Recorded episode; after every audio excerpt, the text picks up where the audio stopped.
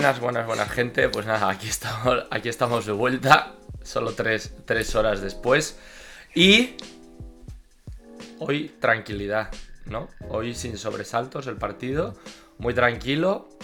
Los Dodgers se han puesto por delante desde el principio y así han ido pasito, pasito, paso hasta el final. Ha habido momentos, ha habido momentos, sí, ahora, ahora entraremos.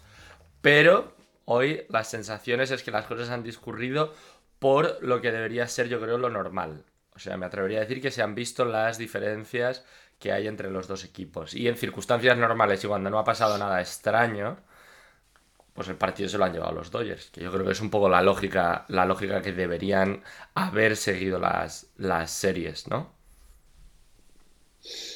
¿No lo ve usted así, Carande, o qué? Que le veo que no. Mm, a mí, a mí me parece que ha sido un partido muy cerrado y que ha podido pasar cualquier cosa. Que al principio del partido sí que jugaron bien los Dodgers, eh, estuvieron dominantes, pues oye, siempre después de lo que les pasó ayer, pues el doble de Muki empezar anotando les ayudó mucho, pero hay un momento de partido ahí que podía haber cambiado todo, que es cuando no me voy tanto al a la jugada de Margot específicamente, casi te diría más al turno de bateo que hace Renfro, que es bastante pobre, que ahí no ser capaz de empatar el partido es un fallo y luego eh, valorar que el plan de partido que le hacen siempre los Dodgers a, a no le hace mucho daño porque le meten mucha ineficiencia, se meten muchos lanzamientos. Ya no es que. Le han, hecho contactos durísimos a, a Glasnow. ¿eh? han sido cuatro han sido cuatro carreras, pero podrían haber sido alguna que otra más. Bueno, da la sensación de que en este punto que ya se conocen tantos, tienen tan estudiados y tal, cada vez que ha lanzado la bala rápida le han hecho contacto, le están esperando mucho con eso. y bueno, tiene la suficiente capacidad para esperándole. Pero le está pasando un poco a todos los bateadores. ¿eh? Y a mí me da la sensación de que ha sido un partido muy igualado y a mí no me ha dado la sensación de superioridad, ¿eh? los doyes. A mí me ha dado la sensación de que han ganado porque los detalles que ayer tuvo suerte Tampa y le salieron bien, hoy le han ido a favor a los doyes. Porque, a ver, en el lío que se haya metido Kershaw, sale en cierto modo porque tiene suerte también. Y luego Dustin May tiene unos batazos un poco justos que también le salen por, con bastante suerte y la jugada, o sea, la jugada que hace al final del partido mi queridísimo Cody Bellinger, creo que tienes un 40% de probabilidades de hacerla. Me refiero que la puedes hacer si eres un buen jugador, pero que ahí te cae, se te convierte en un blooper, luego tienes que hacer una jugada como la de ayer, que a veces esas jugadas son difíciles de fildear, estoy seguro de que ahí Tampa hubiera corrido súper agresivo como ayer, sí que da la sensación de que ellos saben que en la ofensiva les cuesta y son un poco igual hasta excesivamente agresivos en las bases. Pero bueno. la, jugada de Margot, si la gente no tal, Margot intenta robar el home en la cuarta entrada en una jugada, bueno, pues tomando mucho riesgo, un poco al estilo de Jacoby Ellsbury, ¿no? Y bueno, la gente que no la haya visto, pues ese tipo de jugadas, ¿no? De aprovechar ahí un poco el impasse, ¿no? Que puede tener el lanzador a la hora de intentar lanzar, se va desde tercera hacia el home y lo que pasa es que Kerso le ve muy bien y lo acaban sacando, yo creo que muy claro.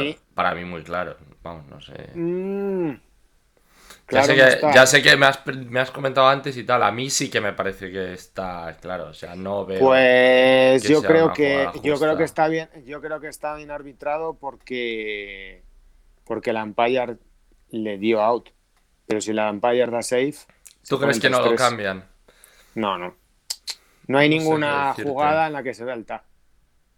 A mí yo lo que he visto me da la sensación de que es más Pero es que la torre la torre es muy no, así como te digo que me da la sensación que eh, la segunda entrada, el robo de segunda base que se hace Siger, que le dan safe, me da la sensación que era out y lo han dejado en safe. Ah, pues yo eh, no, yo ahí estoy de acuerdo con el out. ¿Sí? No, no. Sí. No, es out, es safe. O, sea, eso, que me parece que lo hicieron bien. Pues, pues yo la otra A ver, está, está en la las, están las repeticiones con un nivel de calidad brutal, ¿eh? Las slow motion que están sacando son brutales. y, a ver, yo creo que la jugada de Margot no la cambian. Sí, porque la han dado en un primer momento out. Porque no... y, probablemente en la de Siger pasa lo mismo, ¿eh? La dan safe en un primer momento y luego... En mi opinión, he de decirte una cosa. Eh, estamos perdiendo demasiado tiempo en una cosa que no se puede valorar, que la gente la opina mucho, que hay que comentarlo porque es parte del partido. Sí, pero que son detalles. Unas veces te dan, otras te quitan, en el mm. sentido de, eh, a ver, hay que confiar en la tecnología. Es, están dando unas repeticiones increíbles. Ayer hay la jugada que saca el out eh, Hernández, Kike Hernández. Ese tag que hace Kike Hernández en otro tiempo era imposible. Y sacan una repetición desde un ángulo desde arriba, en el que se ve que claramente es un out. Y hombre, yo creo que tenemos que verlo como un privilegio. Y es que te quiero decir que hay jugadas pues que, que tienes que asumir cómo pasan las cosas y ya está. Hombre, la jugada de Margot, yo creo que hay que darle muchísimo crédito a Clayton Kershaw, porque creo que reacciona increíble. No hace bulk, que es difícil, y al final tiene disciplina y IQ. Y en los comentarios de ese tipo creo que hay que darle crédito. Por ir por la línea. Clayton, Clayton Kershaw ha estado, vamos a decir, correcto ¿no? A lo mejor, sí, ha estado bien. A lo mejor no, ha estado, no ha estado espectacular, pero yo creo que ha cumplido con las, ¿no? Con las expectativas de sobra y otra vez, otra vez con la, con la slider un poco por bandera, ¿no? Convirtiéndolo quizá en su refugio y en, es que el lanzamiento, que le da más. no, no, que sí, que sí, totalmente, totalmente. Es que la curva la lanza el 15% de las veces. Y es, verdad, es verdad que la curva, que la curva cuando la coloca arriba, la curva esa que él es capaz de colocar en la parte de arriba de la zona de strike es preciosa. ¿eh? La curva esa que colocó arriba hoy y que a Joe Wendell se la cantaron también. Le han cantado algunas muy sospechosas, sí que es verdad. Sí que es verdad. Están ayudando un poquito. Hoy la zona baja. A ver, para mí hoy se han enredado más porque el otro día le dieron todos los strikes de la bola rápida abajo y hoy se los han dado mucho menos. Y en la... Pero, hoy le han dado, o a cambio le han dado la curva arriba, ha habido varias, lo que dices tú, ha habido varios cantes un poco, un poco generosos. A ver, ellos yo creo que ellos lo saben y los umpires, mientras sean consistentes, pues bueno, no tiene eso. Pero es verdad que él, para mí, mm, la valoración del partido muchas veces es un poco injusta. Yo hoy no lo he visto bien. O sea, hoy no me ha gustado especialmente no, no, está, no está espectacular, ha hecho un partido correcto. ha hecho un partido verdad correcto. que todo su partido dependió de que se enredara o no en esa entrada, que se critica a Dave Roberts por sacarlo. Y luego me ha hecho gracia algún tuit que se ha retuiteado de que se critica luego. Entra Dustin May y luego cuando sale Dustin May también se critica. Ahí yo creo que Hombre, yo es que sobre Dave Roberts, eh, mira, voy, tampoco vamos a enredarnos, vamos a meternos con el establishment del béisbol. He visto el tweet más espectacular que me he tenido que resistir mucho para no poner nada. Eh, Fernando Álvarez, ¿vale? Fer Álvarez o tal. Eh, no me gusta Dave Roberts como entrenador. Con él, no, no estoy leyendo, pero estoy reproduciendo un poco el tono del tweet. Algo así como, no me gusta, no me gusta Dave Roberts como, como entrenador si los Dodgers. Es imposible que los Dodgers ganen con él como manager. Pero si ganan, me seguirá pareciendo que no ha sido gracias a él, sino a los jugadores que tiene. Que es como, ah, maravilloso. O sea, me gusta porque es como. Tengo mis principios y si no le gustan, tengo otros. O sea, D. Robert es malo, pero si los Dodgers ganan, no se preocupen que no tiene nada que ver con él, es culpa de los jugadores. Eso sí, si pierden, es culpa suya. Que es como, ah, vale, estupendo, así cualquiera, ¿no? Pero vamos. Estoy totalmente de acuerdo, pero no voy a seguir por ahí. Porque yo diría cosas mucho peores, y lo sabes. Sí, entonces el, mejor, me run, mejor me callo por preservar el futuro de 217. El run run, el run run yo creo que había cuando, cuando se va lo que dices, cuando se ha ido Dustin May y ha entrado Víctor González. Pero es que ahí eh, yo, creo, que, era. Ha estado bien porque, O sea, como, como, como ahí los Dodgers hubiesen. No sé si perdió el partido, pero tal. Pero para mí es una jugada maestra de Cans que le sale bien porque primero mete de pinch hitter a Sun Sugo, que es lo que propicia la situación de después. Porque todo el mundo hubiera metido primero a Choi. Y yo creo que lo pensó porque dijo: Yo quiero llegar a esta situación la perdió, no le sale bien, a Arazarena no le batea un jonrón tal, pero todo el mundo, siendo los Dodgers, o sea, siendo los Reyes en esa situación, hubiera querido verse ahí. Tú fuerzas con tus movimientos que quite a May porque sabes que lo va a hacer. Porque tú lo tienes pensado y sabes cómo se va a jugar el partido. Esas decisiones vienen muy pensadas de casa. A mí, te lo he dicho, me gusta mucho la regla de los tres outs. Me parece que añade dimensión estratégica, no la quita porque antes un nuevo toque al juego. el manager no tenía que mm. pensar, decía, lanza bateador zurdo, saco mm. pitcher zurdo, tal, y no tenías que pensar mm, dos, tres bateadores en adelante. O sea, esto se ha hecho mucho más complicado y es una cosa que le ha dado ventaja a Cash en ese sentido porque en ese ámbito es el mejor manager. Yo no creo que Roberts hoy haya estado especialmente mal, creo que haya sido un tema de, detalles y de ejecución. Y los jugadores le han hecho un partido muy pulcro, le han sacado bueno, en defensa. tampoco es cuestión, bueno, tú sí que estás un poco. Tampoco creo yo que Dave Roberts haya tenido momentos como mm, para, no sé, echarse las manos a la cabeza y estas cosas.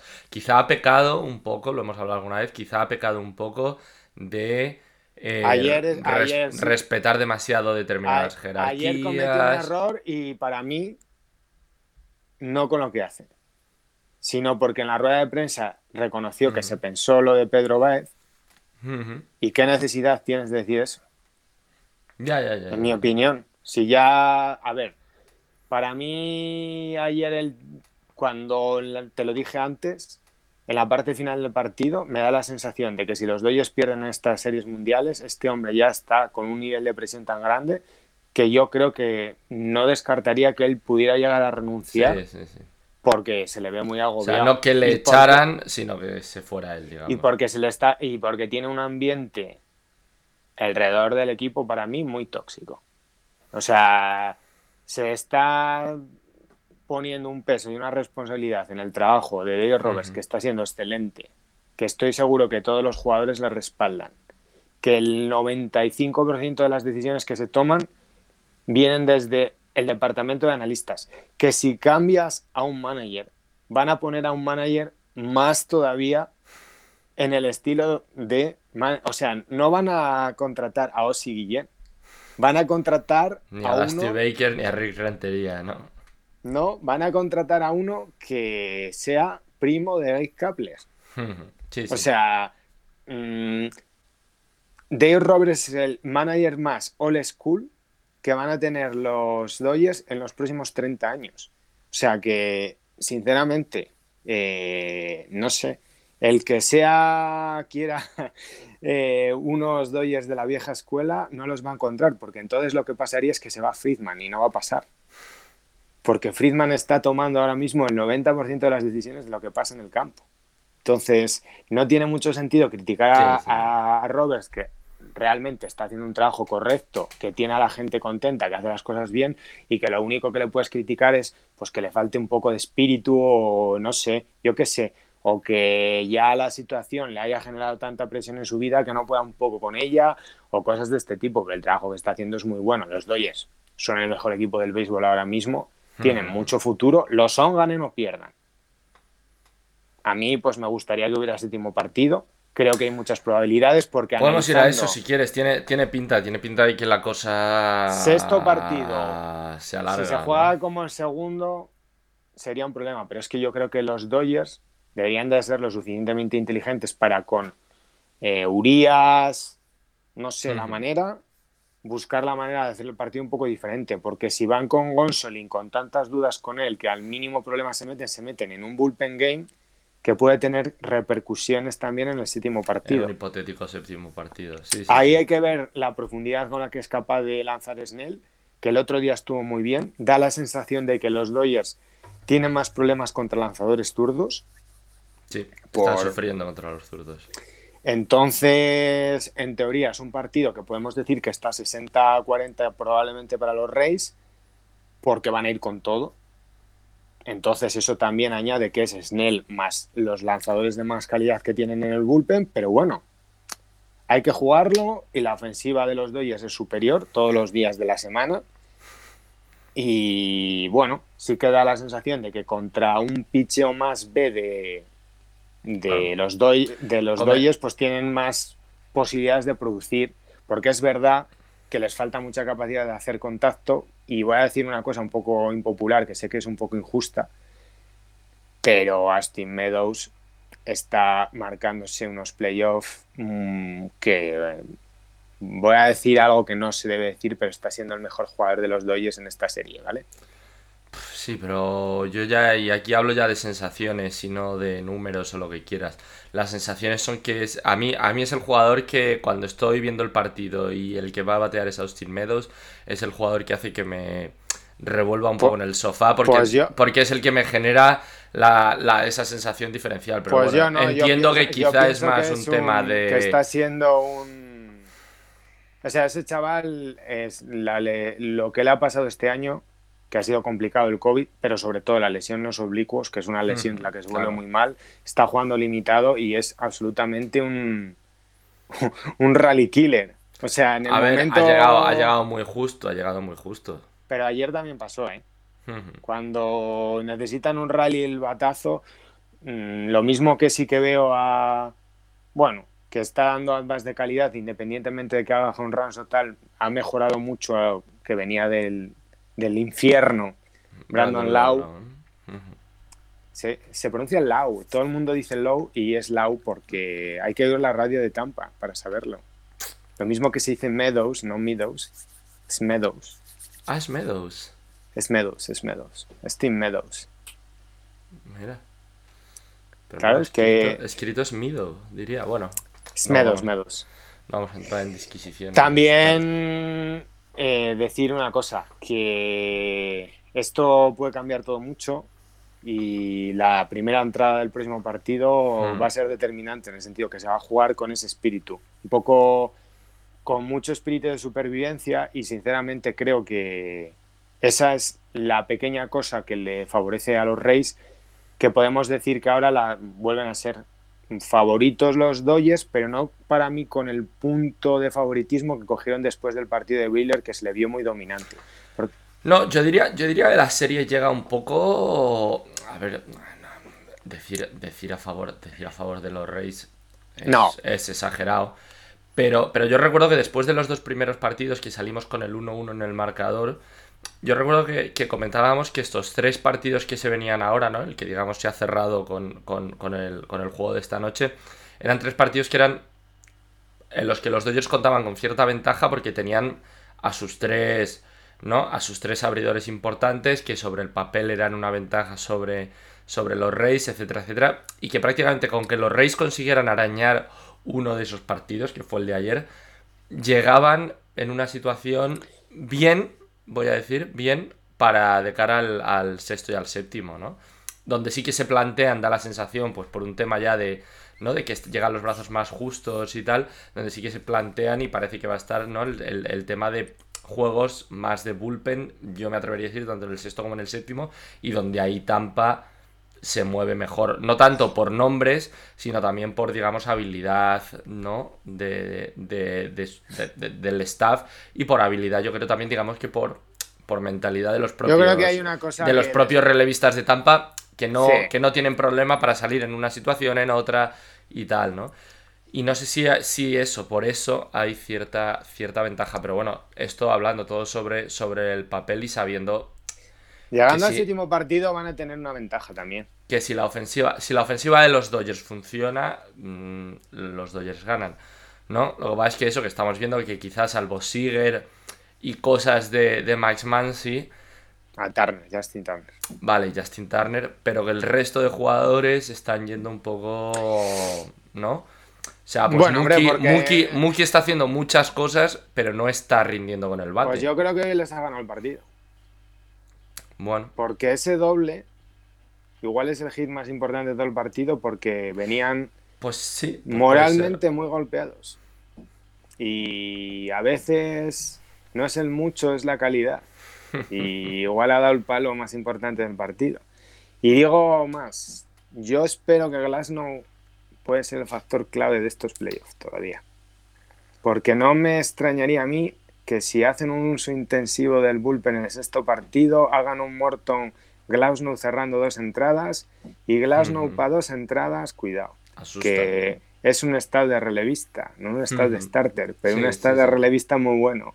No, no, Entonces, eh, en un hipotético partido de quemo las naves todos, hay que ver cuán largo es capaz de ir Snell, que el otro día le funcionó mucho mejor el, Oye, hoy, eso es verdad que lo hemos comentado antes y no lo hemos dicho hoy. Hoy Glasnow aguanta mucho para lo que son los estándares de Tampa, ¿no? Lo ha hecho en dos partidos, pero creo que entra dentro de sus cálculos para el siguiente partido. Creo que es lo que a ellos les da. Se ha ido, de partido para Se ha ido a los 100, 102 lanzamientos hoy El otro día lanzó 115, ¿eh? Sí, sí. a ver, yo creo que es el lanzador que ellos piensan que pueden alargar más en los partidos independientemente del resultado, que no era muy bueno. Yo que me extrañó que saliera esa entrada y que no metieran antes al loop. Lo tenían pensado. Ese run de Mansi les cambia mucho el partido, porque las dos entradas para mí es un ambiente tolerable para el bullpen de los Dodgers, pero una entrada a mí me parece que, que sufre mucho porque me parece un bullpen que está totalmente en las manos del Babi que están a una jugada un poco mala de la defensiva, a una jugada... No tiene cas por nueve ese bullpen y me parece una debilidad muy importante. Y lo vuelvo a repetir, dentro de que Friedman me parece que hace un trabajo excepcional y que ha montado un equipo prácticamente muy completo y tal, para mí la ausencia de un cerrador de élite... Ahí, vamos, ahí vamos, ahí vamos ahora. Cuando tienes un Ferrari montado, es como comprarte el Ferrari y no echarle un poco gasolina, ¿vale? Eh, ¿cómo, cómo, ves lo de Kelly Jansen, que hoy no ha cerrado el partido? Pues yo creo han apostado Han apostado por Trainer los, los dos. Pues es que me parece que han hecho bien. A ver, Trainer a día de hoy es mejor pitcher que Jansen. Tienes que poner al mejor que tú crees. Y yo entre Graterol y Training para cerrar el partido me la juego con Training porque me mm, parece que es un más tranquilo, más gestionar las emociones. Yo a Brusta Galterol le veo muy capaz de montar un... O sea, no sé, yo me parece que juega demasiado revolucionado para los outs que saca. O sea, mm, es verdad, es verdad, es verdad que se comporta como si fuera un auténtico, ¿no? O sea, un asesino en la lomita que, que elimina a un bateador detrás de otro y tal y el tipo depende, depende mucho de la defensa para acabar sacando los outs. No, y saca, y saca el noveno out de, o sea, el noveno bate del otro equipo en la séptima entrada y lo celebra, que vale, que entiendo que es parte de eso y que es importante estar motivado y tal, pero creo que para ser closer tienes que gestionar muy bien las emociones. Y es mejor eh, celebrar de, que los closers siempre han sido así un poco explosivos y tal, pero prefiero no sé, me gusta lo de Trainen y lo veo una lo veo de hecho la única alternativa viable que tienen a no jugártela con Julio Urias, que me parece que es lo que va a pasar. Puede ser. Mira, nos pone aquí Arvin, nos pone aquí Arvin en el chat que ha dicho Margot que la jugada del robo de base que fue que fue decisión suya. Me lo creo. sí, sí, que no era algo ¿Qué tal que sí? Yo le puedes decir a Arvin que cuando empezó y se envasó la primera, que le dije a Pepe La Torre que por favor que la ataran a, la ah, primera base. Que no hiciera cosas raras, ¿no? Que no hiciera cosas raras porque, meca.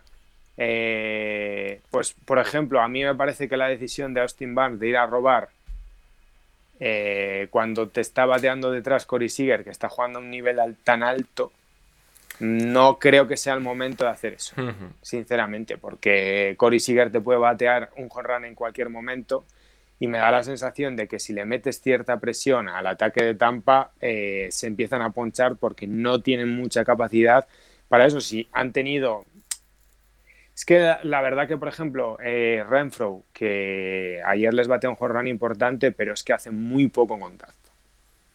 O sea, no se puede defender a este tipo de jugador. Y digo, por ejemplo, Renfro, no, hombre, yo creo, Riley y tal. Yo creo que puedes, Gary Sánchez 2.0. Puedes, puedes, defenderlos, pero yo creo que en otro esquema de equipo. O sea, es que en un equipo como Tampa, que precisamente adolece de jugadores de contacto, encontrarte con un jugador como Renfro, que es lo que es el line-up, pero todavía más elevado al cuadrado, es que se convierte, se convierte en un agujero negro. Estoy seguro de que le van a poner remedio porque tienen a Wander Franco, que, va, que es un jugador 80 en potencial de contacto, o sea, puede acabar teniendo más o menos poder, pero hay que esperar de Wander Franco un impacto Tatís, Acuña, Soto. Entonces, la dimensión que cobra ese ataque es diferente. De forma diferente, pues un bateador más de contacto, que igual te bate menos jornadas y tal, pero me parece eh, una blessing in disguise, vamos, totalmente para, para Tampa. Y luego, a ver, que tienen la capacidad de aprender de lo que les falta y hacer muchos trades porque tienen un far system súper profundo, con muchas piezas, pues Vidal Buján, que también es un prospect que se pueden basar mucho y tal, y yo creo que se lo van a poner remedio. Lo que pasa es que lo que les importa aquí y ahora porque no todos los años si llegan a las series mundiales, por muy bien que lo hagas, es ganar el sexto y el séptimo partido. Y esto te lo vamos a contar aquí resumiéndotelo. Mañana tenemos podcast a las nueve y media. Somos unos valientes que estamos aquí al pie del cañón. Que aquí esto tiene mérito los que nos oigáis desde fuera. que ¿Qué horas en, en UK? Eh, las 4 y 10 de la mañana. Y aquí son en España las 5 y 10. Ha sido un placer. Esto lo colgamos también en podcast. Sí, nada, esto lo escuchará la mayoría de la gente tomándose unos churros mañana por la mañana. Oh, aquí nada. Bueno, pues nada, Alex, que nada, un placer, que nos vamos a dormir y que ya vamos hablando estos días. Un, un abrazo, Pepe, gracias. Chao.